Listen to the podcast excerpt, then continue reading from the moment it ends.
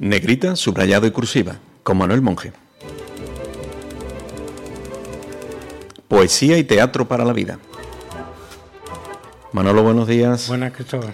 La poesía y el teatro son dos fundamentales instrumentos para que toda persona que con cierta dosis de curiosidad eh, existencial tengan un mínimo de inquietud por intentar comprender la vida y sobrellevarla.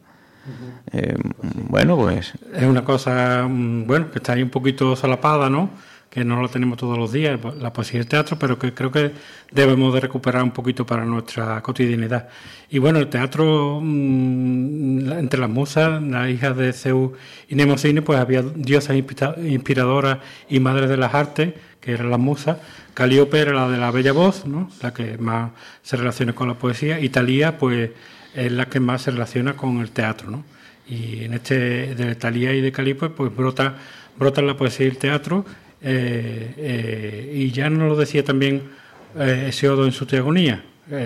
Él, no, nos decía que el que tuviera el don de poder escuchar a las musas, pues mm, tenía bastante ganado la vida porque le acompañarían durante toda la vida y serían un regalo para, para ellos, ¿no? Alimento para el alma, eso de que la música manza a las fieras y todas estas cosas. Las artes, pues, tienen esa peculiaridad, ¿no? Que no, bueno, no, nos producen cierta catarsis en nuestra vida, ¿no? Salir de, nuestros problemas y, e intentar buscar otra, otra vía de solución a las cosas y de, sentirnos un poco em, reconfortados cuando estamos un poco afligidos, ¿no? Hoy estamos hablando mucho de musas y a algunos musas se les suena una mayonesa. Pues sí, puede ser. Bueno, Hesíodo que decía. Pues eso decía. Vamos a leer lo que él decía en su teogonía, que era Mm, el nacimiento de los dioses, ¿no? Y en uno de sus capítulos pues hablaba de la acción, de, la acción de las musas entre los hombres, ¿no? Y es muy curiosa porque habla de este poder reparador que tenían las musas para, para llevar o sobrellevar las heridas de la vida.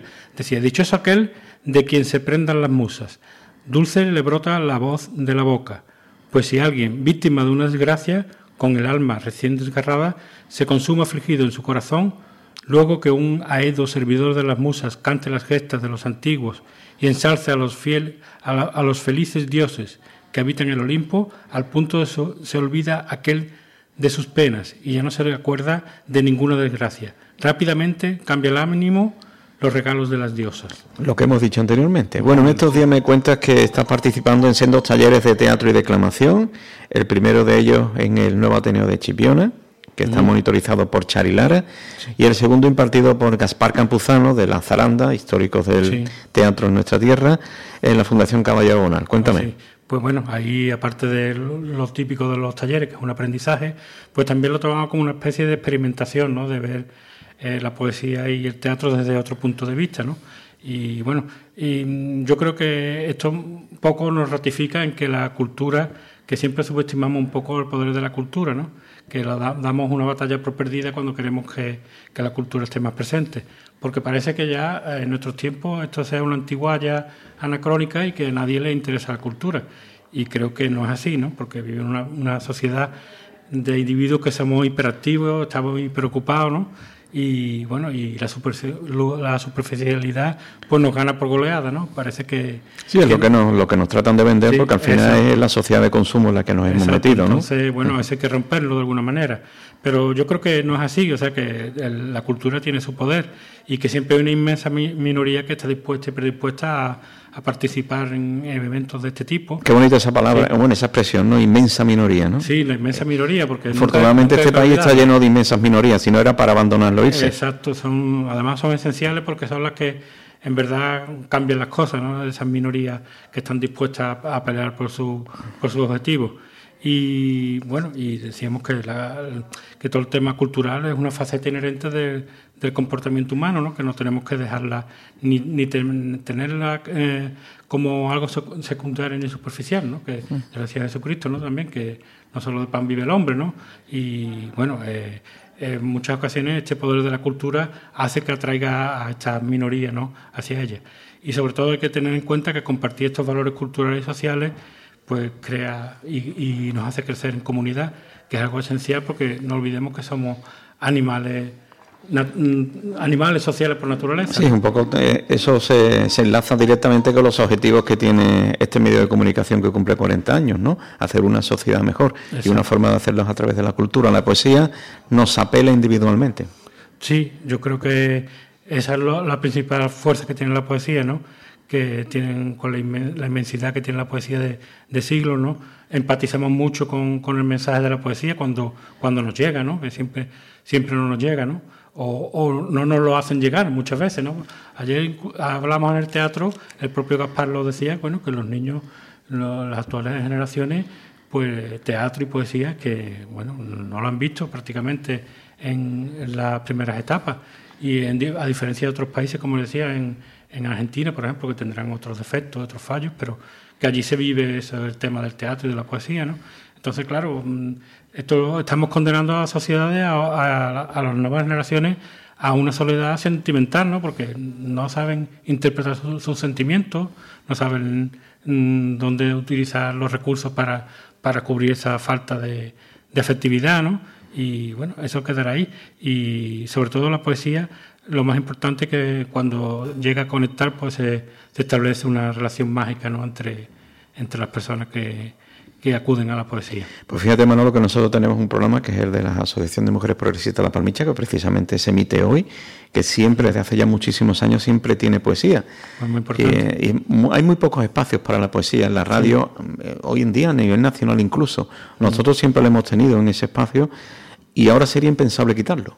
Pues sí, porque... La audiencia no nos dejaría. Bueno, eh, decía Lorca, que después también aludimos a él, que la poesía no necesita seguidores sino amantes, ¿no? Y entonces eso es lo que tiene bueno la poesía, que, que la gente que lo ama pues no, no la abandona, ¿no? Pues si la poesía logra una especie de catarsis personal, el teatro puede llevarnos a la catarsis grupal. Sí, eh, eh, ese sentir poético que era individual lo, lo llevamos a una dimensión mayor y, bueno, mm, esta propuesta teatral también es una propuesta, eh, podemos decir, eh, poética, ¿no? En la que eh, desde el individuo se alza la voz y se pone en común, ¿no?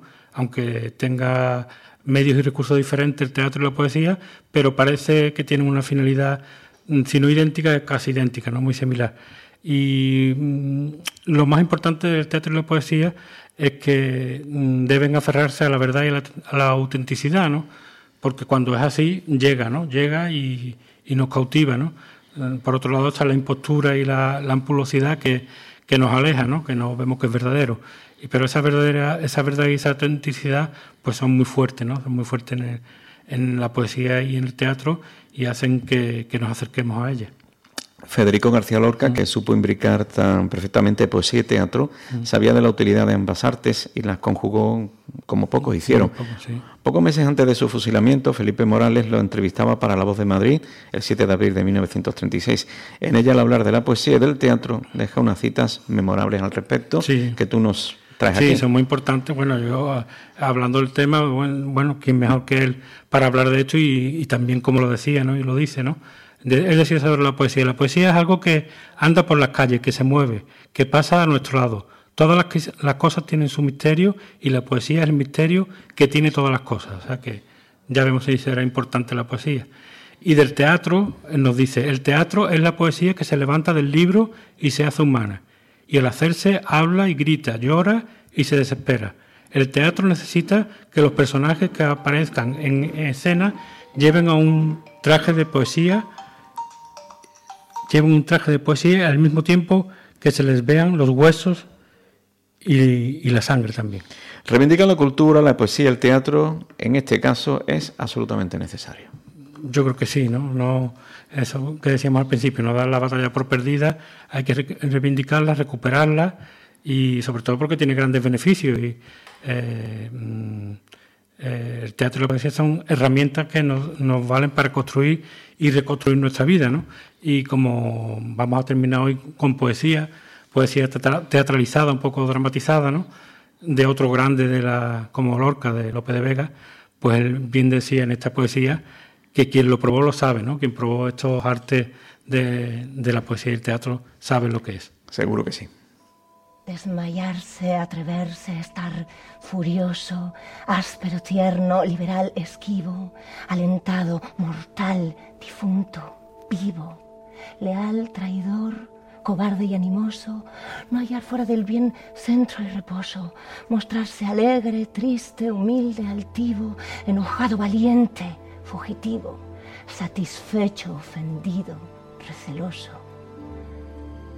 Huir el rostro al claro desengaño, beber veneno por licor suave, olvidar el provecho, amar el daño, creer que un cielo en un infierno cabe, dar la vida y el alma un desengaño. Esto es amor. Quien lo probó, lo sabe.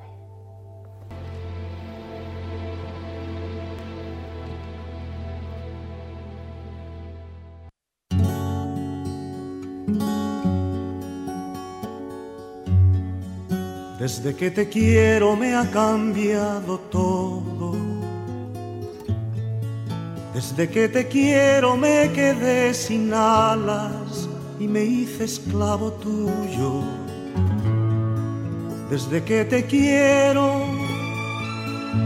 he vuelto a ser futuro y horizonte y he vuelto a ser deseo y luna de tus noches y he vuelto a ser volcán y gaviota, y he vuelto a ser celoso de la gente, y he vuelto a ser de nuevo la sombra de tu sombra, y he vuelto a ser poema y beso de tu boca.